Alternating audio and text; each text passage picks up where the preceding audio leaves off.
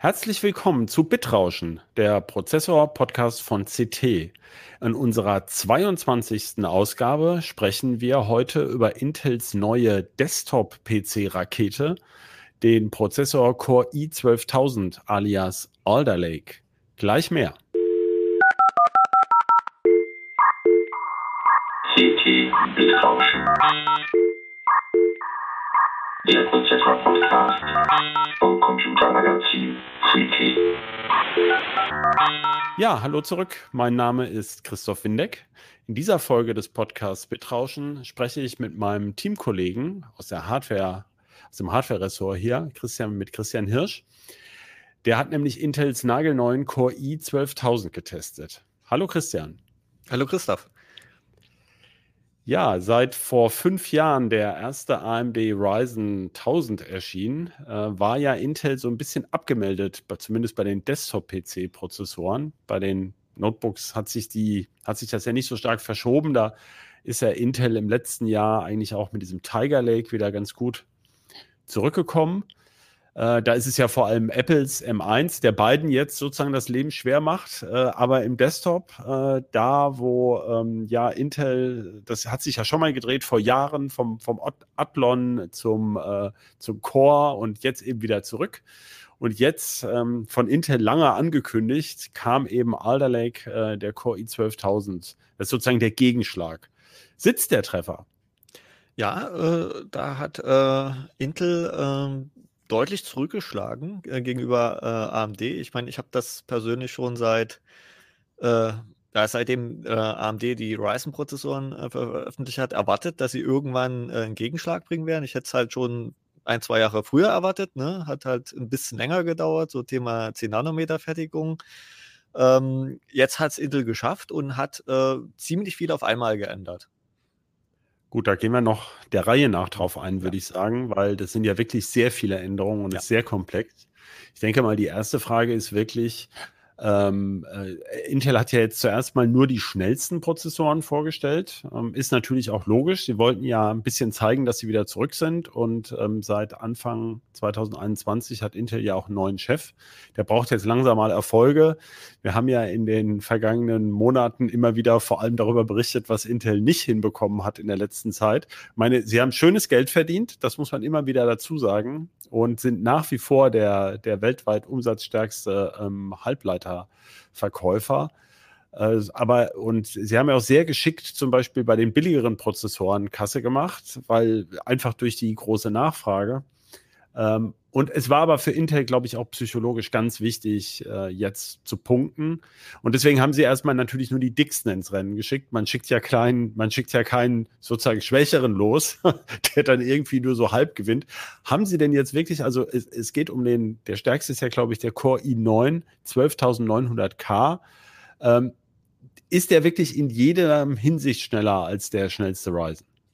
Also nicht, nicht in absolut jedem Fall, ne? Aber grundsätzlich, wenn man jetzt die allgemeine Anwendungsperformance anguckt oder auch bei Spielen, dann liegt er eigentlich immer vorne.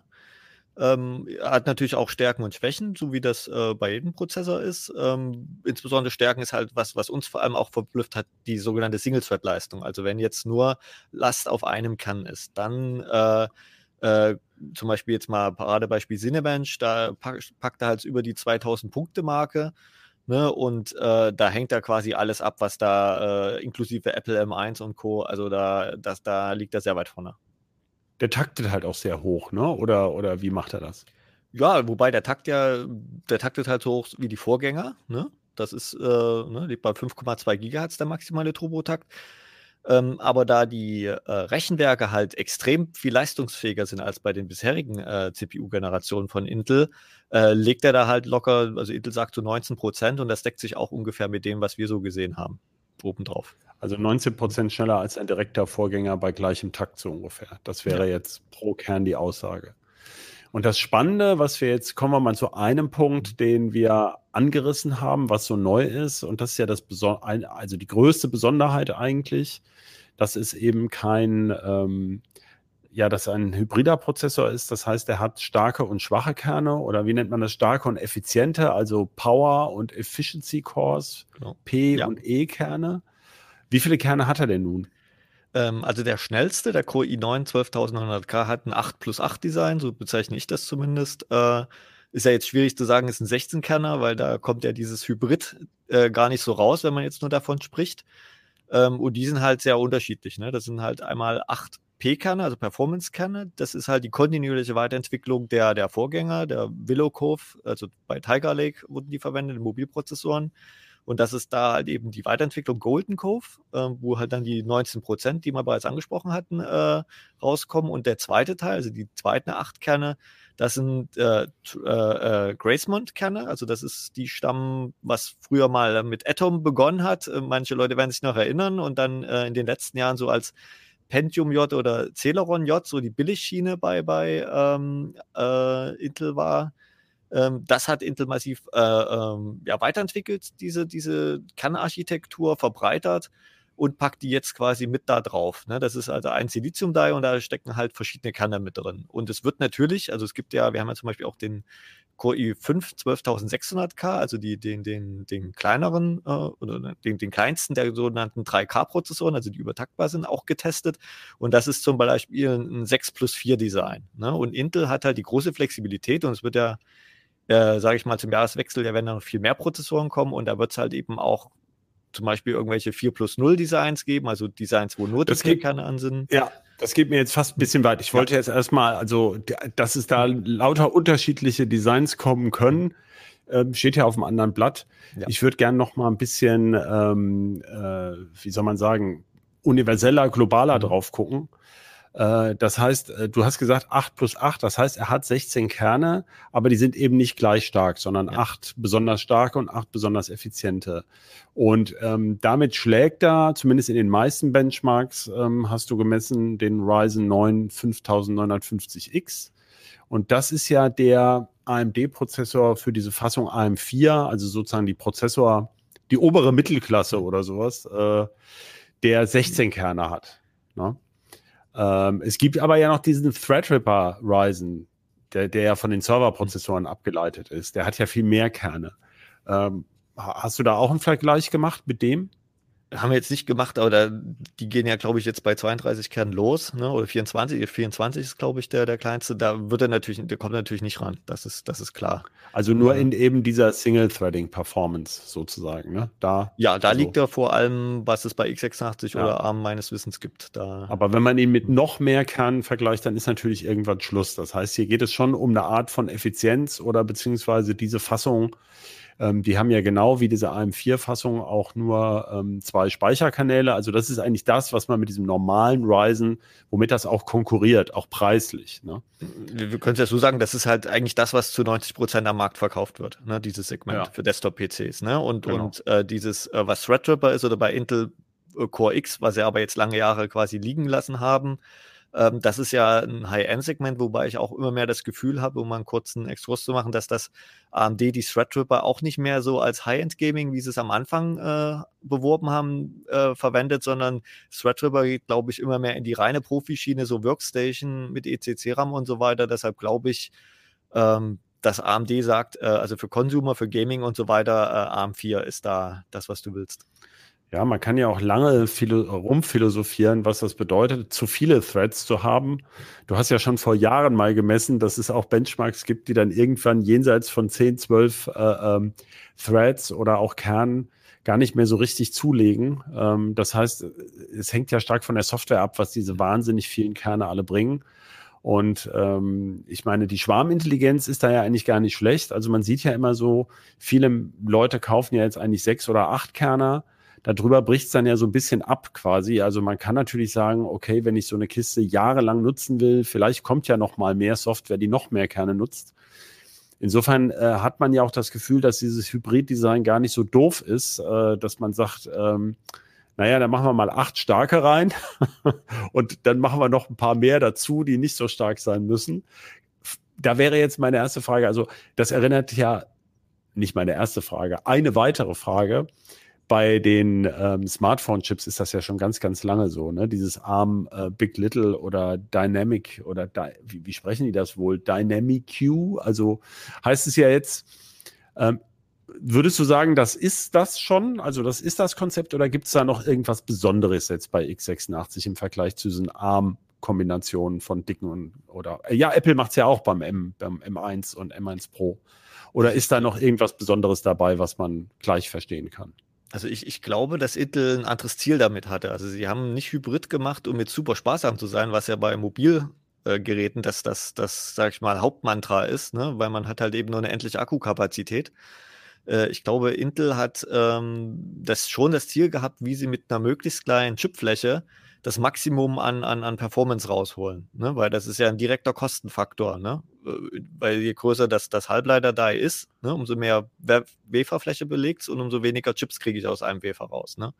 Und, und äh, sie haben, glaube ich, so der Stromsparaspekt ist, glaube ich, nicht so, dass das alle, das steckt auch mit drin, ne? aber nicht das primäre Ziel gewesen. Ist nur so mein Zumindest Gefühl. bei diesem Desktop-Prozessor. Bei Alder Lake, ne? Da ist, glaube ich, schon ja. das Ziel gewesen, ähm, wie kriegen wir es hin, äh, eine sehr hohe Multithread-Leistung eben mit einer sehr hohen Single-Thread-Leistung zu vereinen, äh, ohne dass uns die, die, die, die Leistungsaufnahme durch die Decke geht oder dass die Chipfläche extrem groß wird. Ja.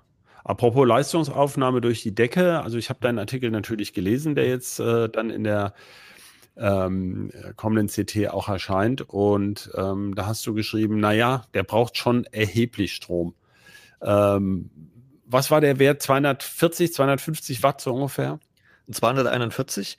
Ähm, ja. Das ist aber, wie gesagt, die Ausnahme, so wie ich das Gefühl habe. Das ist halt, trifft halt nur auf diesen schnellsten, den 12.900 K zu.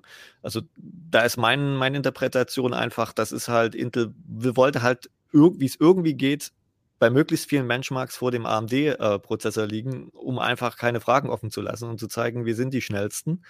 Ähm, zum Vergleich der Core i5 12600K, der hat halt 150 Watt ne, und konkurriert auch preislich eher mit dem Ryzen 8-Kerner, mit dem 5800X. Äh, und da muss ich sagen, äh, da schneidet der, der Intel-Chip sehr gut ab. Also der ist, der ist schneller in, in allen Benchmarks als der 5800X, äh, ist dabei effizienter Ne? Und ist auch noch günstiger, also ungefähr 50, 60 Euro. Also da muss ich ganz ehrlich sagen, ähm, da ist eine sehr, sehr harte Konkurrenz für AMD. Ja. Nun muss man natürlich immer, dann ist, ist eine schöne Überleitung zu dem Thema, ist 50, 60 Euro billiger. Du kannst aber ja diese neuen Intel-Prozessoren nicht einfach auf dein vorhandenes Board stecken. Du musst Richtig. ja auch ein neues Board kaufen. Ähm, ist das überhaupt äh, mal die erste Frage, so wie die Situation ja im Moment ist, ähm, äh, ist dabei ja gleich, äh, sind die Sachen überhaupt lieferbar? Also die Boards sind eigentlich schon lieferbar. Ähm, da sieht es eher beim RAM ein bisschen dünn aus, ne, weil ja Alder Lake auch DDR5 RAM als äh, erster äh, okay. ja, Prozessor ja, bringt. Ja, gleich drauf kommen, aber die Boards gibt es und die Prozessoren anscheinend auch, ne? Ja, soweit ich das gesehen habe, äh, äh, ich habe jetzt noch nicht genau geschaut, wie, wie sich das gerade so entwickelt, weil ja. in den ersten Tagen äh, schwankt das ja auch immer so, wie die Chancen sind. Ähm, die Boards sind natürlich sehr teuer, ne? das kann man schon mal ganz ja. klar sagen. Die gehen halt so bei 190 Euro los und das sind dann, die haben jetzt keine schlechte Ausstattung, aber das ist eher so, sage ich mal, die, die Sparvariante und die, die besseren Boards gehen dann eher Richtung 300 oder so. Oh. Und, und äh, gibt natürlich auch also nach oben wie immer keine Grenze. Ich habe auch eins für 2000 gesehen, also wo da muss ich ja, aber gut, sagen, das, ja das ist nicht ja. realist, re ja. relevant für den Markt. Das ist ne? für die, ist, für aber die man kann ja mal erwähnen. Ne? Ähm, ähm, da hast du recht. Also ich würde da auch, wenn ich jetzt überlegen würde, kaufe ich jetzt oder kaufe ich nicht und ich jetzt nicht unmittelbar einen Zwang hätte, würde ich da auch warten bis, bis, bis Jahresanfang. Ähm, es, weil es momentan eben, wie gesagt, nur diesen High-End-Chipsatz Z690 gibt. Das ist halt eben der teure Premium-Chipsatz und der ist natürlich für Leute, die übertakten wollen und die sagen, ich will alle Plattformfähigkeiten haben und ich will die Möglichkeit haben und so weiter. Dann ist das natürlich die richtige Wahl, aber die meisten Leute werden ja irgendwie mit einem B- oder H-Chipsatz, also dann die preiswerteren Modelle, äh, ja wahrscheinlich dann glücklicher werden und die werden dann auch, denke denk ich mal, so 150, 100 Euro. Äh, also wie üblich sozusagen. Üblich. Es gibt sozusagen keinen Grund, warum die jetzt wesentlich mehr kosten sollten, als es schon immer war in den letzten Jahren. Ja, vielleicht ein bisschen. Also wir haben ja gesehen, dass schon in den letzten zwei, drei Jahren durch diese Chipknappheit die Bordpreise insgesamt äh, alle ein bisschen angezogen haben, aber ähm, das sind ja so, so 20, 30 Euro gewesen über zwei, drei Jahre. Also das ist jetzt nicht, ich erwarte jetzt nicht, dass die exorbitant teuer werden, die, die, ja. sag ich mal, die günstigeren. Und ähm, du hast gerade DDR5-RAM angesprochen. Mhm. Also ähm, ich, ich fasse mal zusammen. Also jetzt könntest du zwar von Intel einen Prozessor kaufen, der sowohl, also der eigentlich so einem, in, gerade in der Mittelklasse, ähm, der preislichen Mittelklasse. Worüber reden wir eigentlich? Das, das war der, das war der Core i, ähm, i5, ne? Ja, der kostet, äh, glaube ich, so 260, 270 oder 260 so. Ja, das geben ja viele Leute hm. aus. Ne? Während der andere, der, der ist ja schon in der Nähe von 600 Euro der stärkste. Nee, eher 700. Der 700 ist, äh, schon. Ja. ja, der ist 650, ja. 690 oder so, hatte ich Aber gesehen. AMD hat ja im Moment auch ziemlich hohe Preise. Eben. Da haben wir ja schon drüber gejammert. Und ähm, auf der anderen Seite, da bin ich aber 50, 60 Euro, haben wir vorhin gesagt, bei diesem Mittelklasse hm. ein bisschen günstiger, muss aber ein deutlich teures Board kaufen, weil so ein AM4-Board mit dem mit dem einfacheren Chipsatz kriege ich ja für, ich sag mal, 70, 80 Euro, ne? Oder vielleicht ja, 90, 100. 90 vielleicht. 100 ja. ist so die guten B55 kosten um die 100. Kosten um die 100, ja gut. Mhm. Also dann lohnt es ja eigentlich nicht. Ähm, und dann wäre jetzt eben noch die nächste Frage, ähm, ja, mit dem RAM, ne? Also es kommt mhm. jetzt neues RAM, DDR5. Da habe ich ja den Artikel geschrieben. Ja. genau. Deswegen weiß ich das ja. Ähm, aber DDR4 ist weiterhin möglich, natürlich, aber nur auf den, also man muss dann das richtige Board kaufen. Man muss sich genau. entscheiden, entweder DDR5 oder DDR4 sozusagen. Genau, man hat die Wahl zwischen DDR4, DDR5 Boards. Da habe ich mal auch geschaut, die kosten also gleich viel. Also, ne, also da gibt es jetzt keinen keinen Unterschied bei den Boards, wenn ich jetzt ein DDR4 oder DDR5 nehme. Ne? Also von der, wenn die ja, Ausstattung ja. die übrige aber RAM ist, ja im Moment aber der RAM ist genau, ist der halt ist äh, massiv teurer ja. und, und ist ja auch nicht lieferbar schlecht lieferbar, genau. Das wird sich natürlich auch in den nächsten Monaten alles ändern. Wie gesagt, das äh, ist ja jetzt le letzte, letzte Woche vorgestellt worden. Äh, und äh, ich habe jetzt auch heute wieder gehört, so äh, einige äh, Speicherhersteller haben zum Beispiel für, für die Presse halt teilweise Muster direkt aus Taiwan versendet, weil sie einfach hier noch gar nichts hatten. Also das ist, das kann da also läuft quasi dauern. die Lieferkette erst an. Ne? Das ja, ja, aber gut, das ist ja anfangs, das ist ja genau. anfangs oft so. Aber worauf ja. ich eigentlich hinaus will, ist, sollte man denn jetzt DDR5 nehmen oder reicht auch DDR4? Was sagen deine Messungen? Also das äh, kommt wieder mal, wie immer so schön man sagt, äh, kommt halt auf die Anwendung drauf an. Ne? Bei vielen Anwendungen wie jetzt Office oder auch bei Spielen oder im, im, beim Rendering spielt es halt so gut wie keine Rolle. Ne? Da ist der Unterschied gering, ne? teilweise gar nicht messbar. Aber es gibt eben halt Paradebeispiel, das ist zum Beispiel Komprimieren mit 7-Zip, also das, das Komprimieren von Dateien ist eine Paradedisziplin, um Speicherperformance äh, rausbenchen zu können. Und da sind das teilweise gut und gerne äh, 30, 40 Prozent, oh. wo DDR5-RAM schneller ist. Das ist auch der ungefähr der Unterschied ja bei der, beim Durchsatz. Ne? Man hat ja DDR4 3200 gegen ja, DDR5. aber in vielen Anwendungen schlägt das ja gar nicht so durch, das RAM, wie du schon gesagt hast. Also genau, aber bei vielen Anwendungen ist es halt ne? egal. Ne? Ja. Also da würde man eigentlich schon sagen, das heißt, wenn man dann schon das viele Geld für den Prozessor ausgibt, dass man dann eigentlich auch schon eher DDR5 RAM haben möchte, oder? Kommt drauf an, also wenn man sowieso diesen 12.900K für, weiß ich nicht, äh, 700 Euro kauft und dann sowieso, den lässt man ja dann nicht mit Onboard-Grafik typischerweise betreiben, sondern da muss man ja auch dann, äh, wenn man zocken will, eine dicke Grafikkarte stecken und die sind ja eh momentan exorbitant teurer und wenn man dann noch DDR5 draufsetzt, ich glaube, das ist dann auch nicht mehr so relevant, dass der dann auch teuer ist. Ne? Ja, ja, aber ich wollte nur darauf hinaus. Also es gibt ja. schon Gründe, ähm, also den jetzt mit DDR4 zu nehmen, da würde man ja. dann auch nicht zum Spitzenmodell raten. Aber wenn man jetzt sagt, äh, ähm, wie du gesagt hast, ich habe so eine, ich gucke eher auf Preis-Leistung mhm.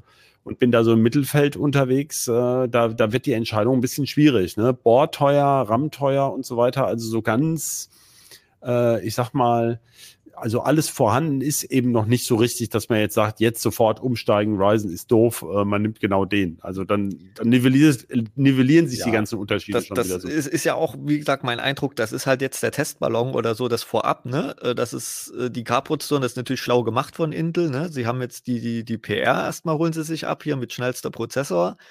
Ähm, die, die, die K-Prozessoren werden ja nicht in großen Stückzahlen verkauft. Ne? Das ist ja ein ganz gleich, kleines Nischensegment von Übertaktern oder Gaming oder High-End-Gaming-Rechnern, ja, klar. Äh, wo, die, wo die überhaupt nur drin stecken äh, sind Early Adopter, weil es sind halt komplett neue Techniken, DDR5, PCI Express 5.0, neue Plattformen, neue Sockel, neue Kühler, ne? da hängt so viel dran, dass das ist jetzt nicht das, was jetzt der, wo die, die Systemintegratoren oder die PC-Hersteller jetzt quasi in den nächsten fünf Minuten draufstürzen werden und morgen alle Rechner bringen werden, sondern das wird natürlich langsam im Markt kommen und man muss auch sagen, das war alles noch nicht hundertprozentig ausgereift, was wir so beim Testen festgestellt haben. Da gab es doch öfters ab und zu mal ein Bluescreen oder Blackscreen jetzt bei Windows 11, der ist halt jetzt schwarz, ne? Äh, dann gibt es ja noch das Problem bei manchen Spielen, die stolpern halt der Kopierschutz über diese Hybridarchitektur, dass dann das Spiel einfach sich hart beendet, weil der Kopierschutz denkt, oh, da ist irgendwie ein anderes System im Spiel. Äh, Windows 11 ist auch noch, ist auch noch sehr, sehr frisch. Ne? Das ist äh, ne, mit dem neuen Scheduler wegen dem verschiedenen Hybrid-Design. Ich denke mal, äh, die Hersteller werden jetzt äh, die nächsten so zwei, drei Monate auch nutzen, dass da noch ein bisschen der Feinschliff äh, gemacht wird beim BIOS, bei den Treibern, bei Windows. Und ich denke mal, dann zum Jahresanfang, hat man dann ein viel runderes Paket, als wenn man da jetzt unbedingt sofort alles jetzt gleich haben will. Ja, na gut, das leuchtet ein, das ist ja eigentlich immer so. Aber wie du schon gesagt hast, ich meine, der Vergleich der jeweiligen Spitzenmodelle einer Serie sagt ja über die kleineren äh, Varianten der Prozessoren gar nicht so viel aus. Die muss man sich ja separat betrachten. Äh, es hängt natürlich immer auch, das haben wir schon erwähnt, von der Software ab, ähm, was für einen individuellen Nutzer oder Nutzerin überhaupt sinnvoll ist.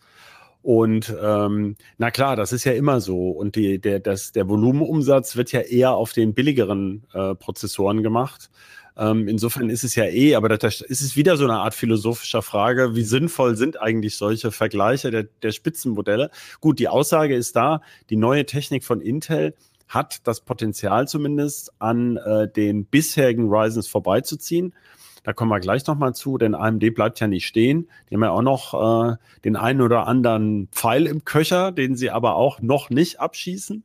Äh, denn ähm, wie, schon, wie schon angerissen, es, das Problem ist natürlich, dass AMD im Moment so ein bisschen von der äh, Chipversorgung her be begrenzt scheint. Also es gibt eher die teuren Prozessoren, ähm, zumindest auf dem im Einzelhandel. Also wir, wir wissen ja gar nicht wie in anderen Ländern oder in der in großen Projektgeschäften ähm, die Massen an PCs verkauft werden. Äh, und äh, wir wissen nur immer rückblickend so ein bisschen, dass AMD zum Beispiel sich weitere Marktanteile ergattern konnte. Das hat äh, der Kollege Mark letztens erst getickert bei Heise Online. Ähm, da, also AMD liegt weiter gut im Rennen, aber natürlich jetzt ist also auf jeden Fall hat sich die Situation schon geändert, weil bisher hat ja Intel immer ihre 14 Nanometer Technik ausgequetscht bis zum geht nicht mehr. Und ähm, jetzt haben sie ja 10 Nanometer Technik. Ach so, das sollte man vielleicht auch noch sagen, die ja Intel 7 jetzt heißt. Äh, weil es Intel irgendwie leid war, immer diese Vergleiche mit, wir haben ja sieben Nanometer, haben sie jetzt noch ihre zehn Nanometer Fertigungstechnik äh, nach unten umbenannt. Also es ist auch skurril. Äh, nicht ganz zu Unrecht, wie wir ja zugeben müssen, weil äh, die, die Auftragsfertiger TSMC und Samsung, ich sag mal so, die messen innovativ. Also äh, die, die Verfahren lassen sich halt nicht vergleichen. Ähm, und äh, es gibt Hinweise, dass Intels 10 Nanometer Transistoren tatsächlich äh, ähnlich oder vergleichbar sind mit den 7 Nanometer Prozessoren von TSMC. Aber du hast es vorhin gesagt, andersrum wiederum. Ich meine, dieser, dieser Core i9 12900K braucht 240 Watt und ist dann nicht effizienter als der Ryzen 9 5950X. Ja, also das spricht ja dafür, dass Intel doch noch einen gewissen Rückstand in der Fertigungstechnik hat. Ich glaube, das ist da schwer, sich ein Urteil wirklich jetzt von diesem, weil wir haben ja nur zwei Datenpunkte, das ist halt der 12.600K und der ähm, äh, 12.900K. Wie gesagt, bei, bei den, bei den, beim Kleinen sieht es eher so aus, dass sie eben mit AMD mindestens auf Augenhöhe, wenn nicht gar sogar ein bisschen besser sind, was Effizienz betrifft. Und äh, bei dem Dicken habe ich halt einfach, also jetzt dem 12.900K, so ein bisschen das Gefühl, was ich auch vorhin schon anklingen lassen habe, sie wollten einfach vorbei und ich, ich, ich würde es zum Beispiel, ich hätte, wenn man jetzt nicht ganz auf jeden, so, so, so diesen Benchmark hier äh, Leuchtturm-Effekt halt äh, abzielen wollte, hätte ich ihn halt eher so bei 180, 200 Watt halt äh, eingebremst. Du, das wäre, ich ne? auf einem anderen Blatt. Ich meine, und, du und, kannst ja nur kaufen, was Intel verkauft und produziert und ähm, es ist halt, es, es zeigt halt, wie komplex es mittlerweile ist. Die Architekturen ja. sind halt sehr unterschiedlich und ähm, man kann das nicht so eins zu eins vergleichen. Äh, also ich denke, Intel ist wieder im Anschluss, aber sie haben jedenfalls, es ist ja, ja nicht gelungen, sie hätten ja auch einen 10 plus äh, 20 Kerner rausnageln können. Das haben sie ja nicht geschafft. Also ähm, sie haben halt einen 8 plus 8 Kerner und das sieht schon so aus, als wäre es halt das Maximum dessen, was sie im Moment so machen können, oder? In diesem Preissegment zumindest. In dem Preissegment, ja. Also das, dann ein größeres Style geht eigentlich immer, steigt dann halt nur exponentiell der Preis an. Ne? Das ist klar. Äh, naja, sie wollen ja diese Sions, aber, das haben sie ja schon gesagt. Also diese das gar nicht so, so, das klingt jetzt so, so negativ, äh, äh, wenn wir so über die, die ich, ich finde das äh, erstaunlich, weil sie so viele, ba ich hatte mal im Artikel auch so reingeschrieben, so viele Baustellen auf einmal, ne? Sie haben die, die, die Plattform haben sie geändert, Sie haben eine neue Fassung, sie haben diese neue Fertigung. Also sie waren ja vorher noch der Vorgänger Rocket League, war ja noch 14 Nanometer. Und jetzt sind sie quasi, äh, äh, früher hätte man gesagt 10 Nanometer plus plus äh, umgeswitcht. Ne? Also haben wir quasi drei oder vier Generationen übersprungen äh, im, im, Desktop und, und dann noch das Hybrid-Design obendrauf, was ja auch noch massive Änderungen am, am Betriebssystem äh, äh, äh, erfordert. Also ich, und dass das dann so gut funktioniert, finde ich schon äh, nicht das ohne, wollte ich, ne? Das wollte ich nicht in Abrede stellen. Mir ging es einfach darum, wenn du jetzt rein aus, ähm, ja, soll ich mir A oder B kaufen, da drauf guckst, ja. Ähm, ich meine, AMD, das ist klar, AMD hat ja nur einen Bruchteil der Entwicklermannschaft, also das ist ja vollkommen klar. AMD ist eine viel, viel, viel kleinere Firma, noch kleiner als Nvidia und macht das ja super geschickt, dieses Zen-Design, sowohl in Servern als auch in Notebooks, als auch im Desktop, überall ähm, steckt ja im Prinzip derselbe CPU-Kern drin. Ähm, äh, und dafür sind die ja wahnsinnig weit gekommen. Also ich ja. meine, gerade in diesem Vergleich sieht man ja, wie, wie unfassbar komplex dieser, dieser Alder Lake-Prozessor ist mit verschiedenen Cores und dies mhm. noch und jenes und einem neuen Scheduler da drin in Hardware, der noch was macht. Das ist schon ein Vorgriff auf die Zukunft. Das werden wir vermutlich sehen, wenn dann die Mobilprozessoren kommen, wo das vielleicht äh, noch eine größere Wirkung zum Beispiel mhm. aufs Akkusparen hat.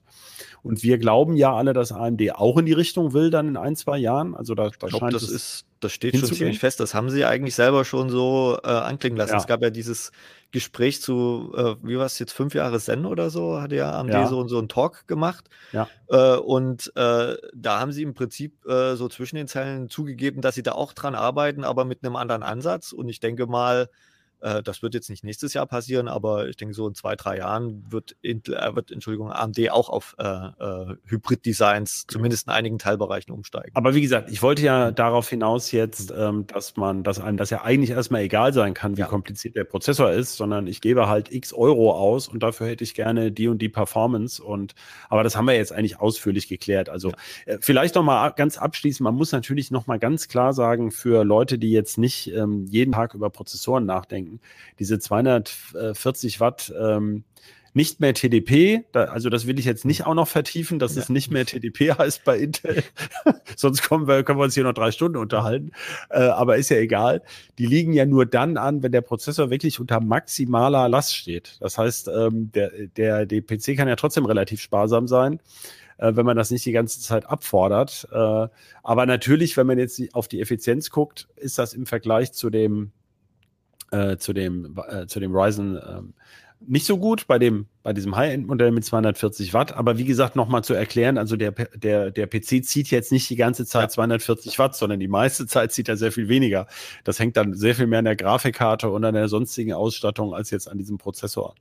Ja, das ist, ist auch ein komplexes Thema. Also äh, wir sind auch selber dran, wie, wie können wir die, die Leistungsaufnahme eben auch bei anderen äh, Szenarien mal nachmessen, weil das zum Beispiel klar bei Spielen ähm, da sind ja typischerweise so zwei, drei, vier, fünf, sechs, sieben Threads, wenn es hochkommt, äh, in Be Benutzung überhaupt. Äh, und wie schneiden dann die Prozessoren ab, ne, von der Leistungsaufnahme? Und was du auch schon anklingen lassen hast, äh, die Effizienz wird natürlich immer bei Volllast gemessen, ne? weil das ist halt einfach klar, dass, was hat das Maximum an Leistung im Prozessor und wie viel braucht er dabei. Das ist dann sehr einfach äh, zu messen und, und auch sehr gut vergleichbar. Ne? Aber bei, bei äh, äh, Spielen oder so werden ja zum Beispiel kaum AVX-Einheiten genutzt. Ne? Also das, ja. da, da ist einfach auch, da ist der Kern selber gar nicht so stark ausgelastet. Ja. Ähm, und und äh, das ist natürlich eine spannende Frage, ähm, wie effizient sind dann die, die, die Prozessoren? Das müssen wir in folgenden Artikel nochmal schauen. Ne? Aber das ist eine Frage, die, die lässt sich jetzt nicht so ganz einfach beantworten. Nein, die wird ja beliebig ja. komplex. Wir diskutieren da ja schon seit, also seit wie vielen Jahren bin ich jetzt dabei? Über 20 und so lange haben wir das immer wieder diskutiert. Früher wollten wir mal, ähm, ja, wenn man eine DVD abspielt, zum Beispiel gucken, was die Dinger dann brauchen. Ne? Und dann kamen aber diese ganzen Beschleuniger für, für ähm, Videodecoding. Ja Gott, die brauchen da alle mehr oder weniger nix. Es sei denn, man hat diesen doofen Beschleuniger nicht. Dann ist es natürlich Kacke. Also dann, dann gehen sie durch die Decke, weil das ja zu Fuß zu rechnen unheimlich schwierig ist. Und ähm, diese Fälle, die zerfasern halt in unglaublich viele Einzelbeispiele, an denen man sich dann totmessen kann und am Ende hat man dann wieder keine Aussage. Es ist natürlich immer das Einfachste, sozusagen den maximalen und den minimalen Punkt zu nehmen. Und das ist so ein bisschen, klar, wenn man es so verdichtet, ähm, kann man immer weiter reingucken. Ich würde gerne noch mal auf ähm, über weitere Aspekte reden. Ähm, was ist denn mit PISA Express 5.0? Das ist ja jetzt auch der erste PC-Prozessor. Ich glaube, IBM hat irgendeinen Server-Prozessor vorgestellt, mhm. die auch schon irgendwie PCI Express 5.0 machen. Aber ähm, das ist ja jetzt der erste Desktop-PC-Prozessor, der das kann. Und ähm, da hast du ja, du hast ja schon erwähnt, Intel hat auch bei der Fertigung im Grunde ein paar Schritte, zumindest ein paar Treppenschritte im Laufschritt genommen oder ist drüber gehüpft. Und nachdem Intel ja jetzt ewig bei PCI Express 4.0 hinten dran hing und das mühsam jetzt äh, angeflanscht hat in den letzten beiden Generationen, mhm. sind sie ja jetzt auf einmal wieder ganz vorne. Jetzt sind sie ja so weit vorne, dass es im Grunde noch gar keine andere PCI Express 5 Hardware gibt, die, die man da reinstecken könnte, genau. oder? Also es gibt weder Grafikkarten, wobei Grafikkarten eigentlich gar nicht der treibende Faktor mehr sind bei PCI Express, weil da reicht eigentlich die Bandbreite von 3.0 und so weiter oder 4.0 aus, sondern äh, der treibende Faktor bei PCI Express war in den letzten Jahren die SSDs, die ja direkt heutzutage ja. am Prozessor angebunden werden, typischerweise. Ähm, und da verdoppelt sich ja mit jeder Generation äh, von PCI Express der Durchsatz. Ne? Also wir hatten ja früher so 3,5 Gigabyte bei PCI 3.0, dann waren wir jetzt bei 7 ungefähr. Und mit 5.0, ne, mit einer typischen M2-SSD würde man dann ja irgendwo so bei, bei 14, 15 Gigabyte pro Sekunde landen. Wobei immer die Frage ist, was bringt das im Desktop? Weil natürlich ist ganz klar, warum wurde das eingeführt? Primär für dann die Serverprozessoren, die dann irgendwann mal mit diesen Kernen kommen werden. Ne? Das ist, ist ja äh, völlig ja. klar. Deshalb ist es eigentlich erstaunlich, dass sie das zuerst im Desktop gebracht haben, weil normalerweise hätten wir alle erwartet, dass das zuerst bei Servern kommt. Ne? Also war vielleicht ursprünglich auch mal so gedacht. War vielleicht auch gut. Ich kenne jetzt die bei den Server-Roadmaps von Intel beziehungsweise den zahlreichen Änderungen habe ich so ein bisschen den Überblick verloren in den letzten Jahren. Ne? Ähm, aber ja, für, für einen Desktop ist das eigentlich noch nicht so relevant. Das muss man ganz klar sagen. Wir konnten es auch noch nicht testen, weil, wie gesagt, wir haben hier auch keine Hardware. Ähm, deshalb müssen wir mal schauen, ähm, wann da was kommt. Aber um es nochmal äh, klar zu sagen, das heißt, wenn ich es richtig verstanden habe, ist PCI Express 5.0 erstmal nur an den 16 Lanes, die eigentlich vordringlich für die Grafikkarte gedacht sind, des Prozessors angebunden. Und ja. dann gibt's ja noch so einen zweiten Anschluss. Also die haben ja alle mittlerweile 20 Lanes, diese Prozessoren. Der Ryzen hat's vorgemacht. Also 16 für die Grafikkarte und nochmal vier für die erste M2 SSD, die möglichst latenzarm, also ohne Zwischenhüpfer über den Chipsatz dann am Prozessor hängt. Da ist aber noch 4.0, oder? Beim genau, das ist noch 4.0. Aber es, die, die K-Prozessoren mit, mit, bei den High-End-Boards, also alle Z690 und wahrscheinlich auch noch ein ich weiß jetzt nicht, wie es bei den kommenden Chipsätzen sein wird, aber zumindest da ist es so, dass man die 16 Lanes natürlich auch auf zwei 8-fach Boards auf. Ja, man könnte kann. also eine, eine und es gibt, äh, ja, ja, Board, Boardhersteller, die dann auch so eine Adapterkarte beilegen. Ne? Dann könnte ah, man okay. äh, in den zweiten Packslot so eine Adapterkarte reinstecken ne? und dann ja. läuft das Board im 8 plus 8 Modus und dann kann man da eine PCI Express SSD auch eine 5.0er quasi, könnte man dann ohne Wenn Probleme man eine hätte. Wenn man eine hätte, ne? ja. dann würde die Grafikkarte nur noch 8 Lanes kriegen, aber bei PCI Express 5.0 wäre das ja auch nicht so ein Problem, weil die Bandbreite ist ja dann trotzdem da. Ja. Ne? Aber okay, das ist ja, also gesagt, die Möglichkeit ist dann immerhin da. Ja, die Möglichkeit ist da. Ja, gut, das hat ja einen gewissen Aspekt von Zukunftssicherheit, wobei, wie du schon gesagt hast, also ähm, es kommt ja weniger auf diese maximalen Durchsatzraten an, die dann PISA Express 5.0 nochmal verdoppelt, als eher auf noch kürzere Latenzen. Und beim Desktop dann eben immer eigentlich bei diesem sogenannten, bei geringer Queue-Depth, also anders als beim Server, wo es ja ganz viele konkurrierende Zugriffe ja. gibt, äh, ist es beim, beim Desktop, dann sind es ja relativ wenige Anwendungen und da ist eben der Witz, dass nicht die Schnittstelle schneller werden müsste, sondern der Flash-Speicher an sich kürzere Latenzen haben muss. Und die hat er ja auch, aber äh, die werden langsamer kürzer, als die Schnittstelle schneller wird. Vielleicht, um es mal so zu sagen. Sehr schön. das ist alles ein bisschen schwierig. Und es gibt ja so viele Caches an allen Ecken und Enden, dass dann der Effekt am Ende auch dann nicht so groß ist, wie, also im, im Verhältnis zum Aufwand immer so ein bisschen, äh, ja, ein bisschen mäh aussieht. Und man, man merkt ja dann doch wenig. Also ich weiß, dass Lutz immer wieder versucht, mit irgendwelchen ben Benchmarks rauszukriegen, welche SSD da noch toller ist. Es zeigt sich, dass es doch schon so Firmware-Unterschiede gibt. Also in den in dem Benchmark, auch in dem Babco Sysmark oder von diesem PC-Mark gibt es ja auch so ein, die im Grunde versuchen, die ja so typische Alltagssituationen nachzustellen. Und da gibt es dann schon erstaunliche Unterschiede schon mal zwischen solchen SSDs, aber das ist dann weniger diese, da sind wir wieder bei den Messverfahren, ne? wo, mhm. man, wo man sozusagen den schnellsten Durchsatz und die, zu, äh, die kürzeste Zugriffszeit misst. Aber das sind dann doch bestimmte Zugriffsmuster, die anscheinend noch, die man anscheinend noch optimieren kann und die eben komplexer zu messen sind, wo man dann aber am Ende dann wieder sagen muss, naja, ob man nun mit seiner individuellen Nutzung genau dieses Zugriffsmuster hat, was der Benchmark gemessen hat, das weiß man jetzt leider nicht. Und so ist es ja ein bisschen auch bei diesen Hybridkernen und so. Also das stelle ich mir wirklich sehr schwer vor, da eine, eine Aussage zu treffen. Was bedeutet das denn jetzt für mich? Intel hat ja gesagt, in der Vorstellung, ne? Also wenn man jetzt im Vordergrund, was haben sie im Vordergrund, haben sie gespielt und im Hintergrund irgendwelche Bilder konvertiert und das sei irgendwie ganz hatten, toll, oder? Sie hatten äh, gezeigt, also ein Video einfach äh, zum, zum äh, Codieren in den Hintergrund ja. geworfen, was ja auch eine Anwendung ist, die typischerweise ja im Hintergrund lässt man ja einfach dann laufen, ne? Und macht vorne ja. weiter seine normale Arbeit und dann haben sie halt vorne irgendwie RAW-Fotos entwickelt, ne? Und ja.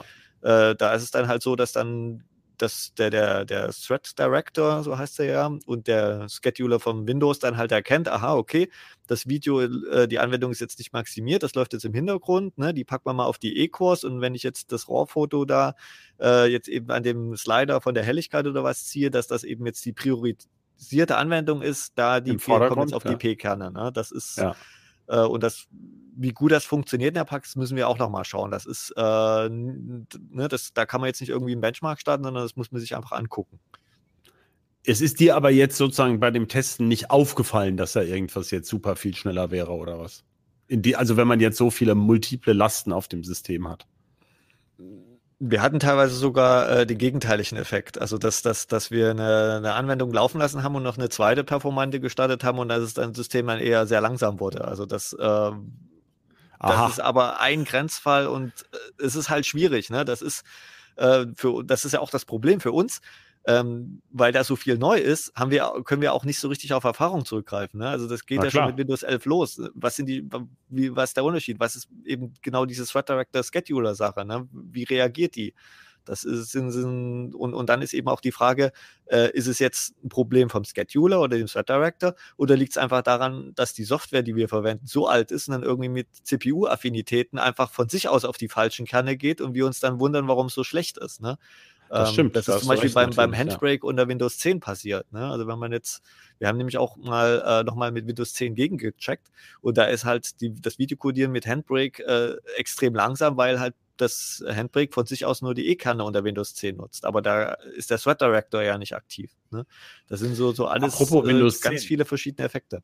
Ja, apropos Windows 10. Also man kann den Prozessor auch mit Windows 10 benutzen. Also äh, die Aussage von Intel war definitiv so, ja, der, der liefert auch auf äh, nicht supporteten Betriebssystemen äh, sehr gute Performance. Ne? Aber wenn man halt, das Optimum ist halt nur mit dem angepassten äh, Thread Director, ne, den gibt es, äh, also beziehungsweise ein Betriebssystem, was den unterstützt. Und das ist halt momentan nur Windows 11 und auch zum Thema Linux. Äh, die Frage haben wir schon im August bei dem ersten Briefing gestellt.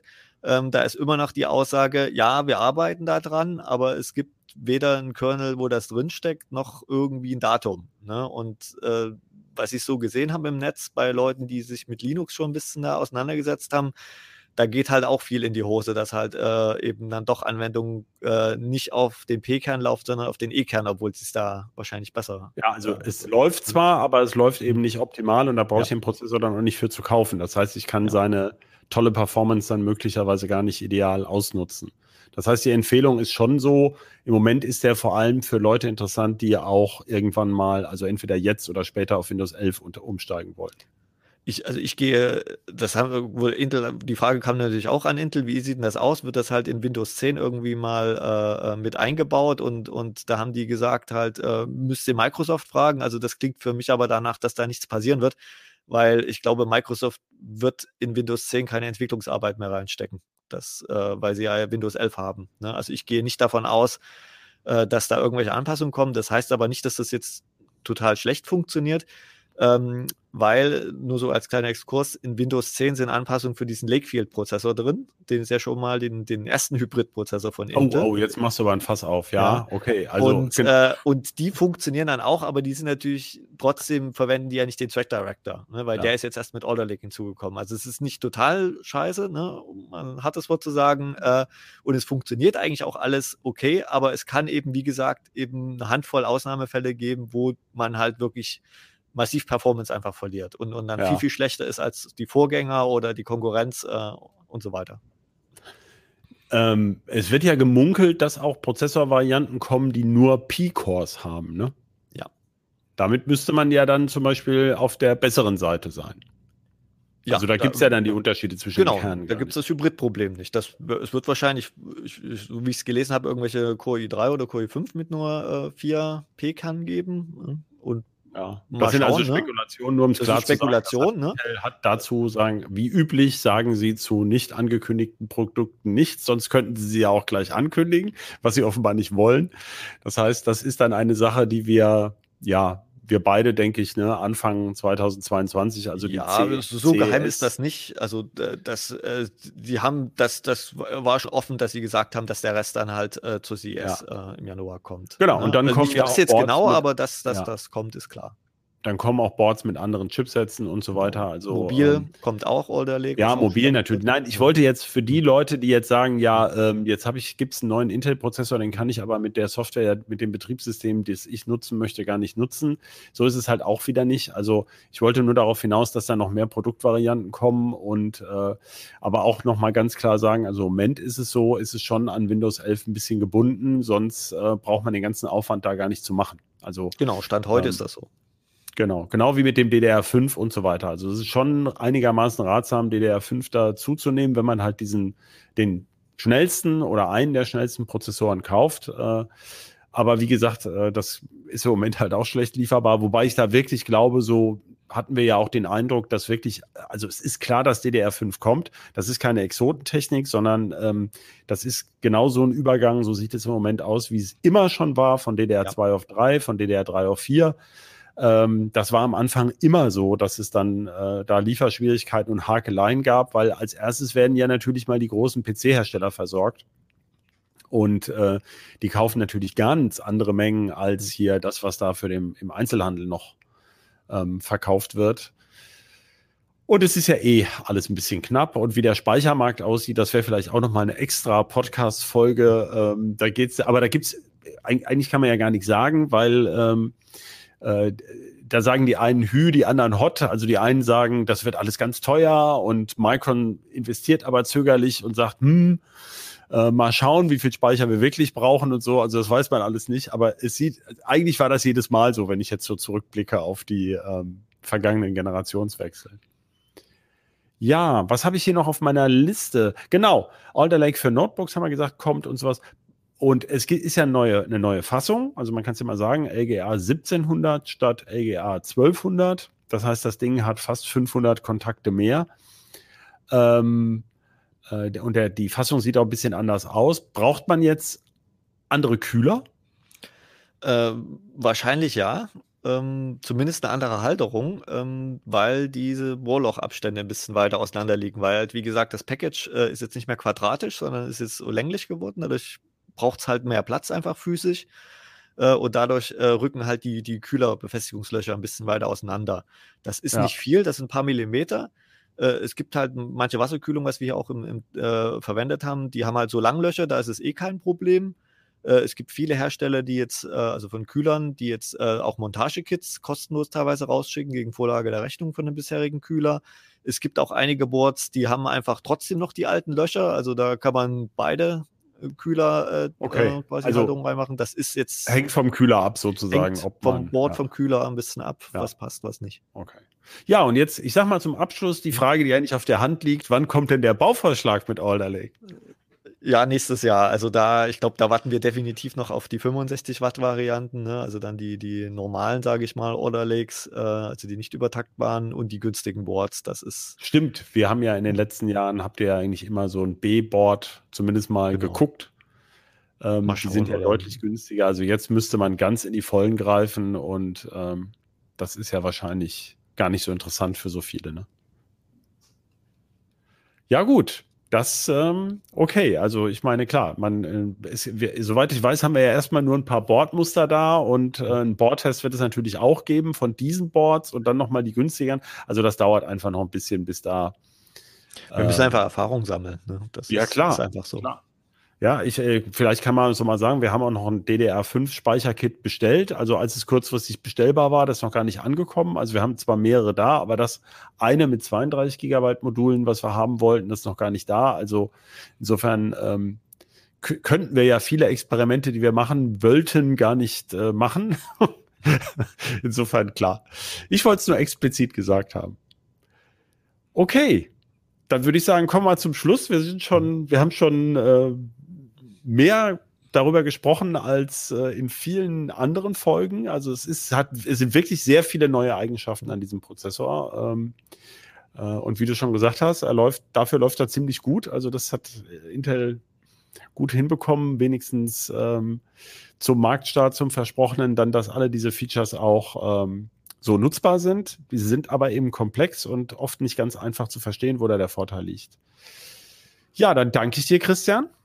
Jo, danke. Vielen Dank fürs Gespräch und ähm, vielen Dank an unsere Zuhörerinnen und Zuhörer und auch an unseren Producer Shahin.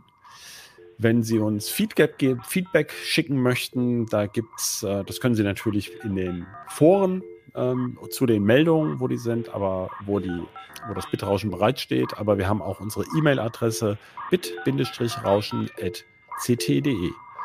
Ja, und damit verabschiede ich mich. Vielen Dank. Tschüss. Tschüss.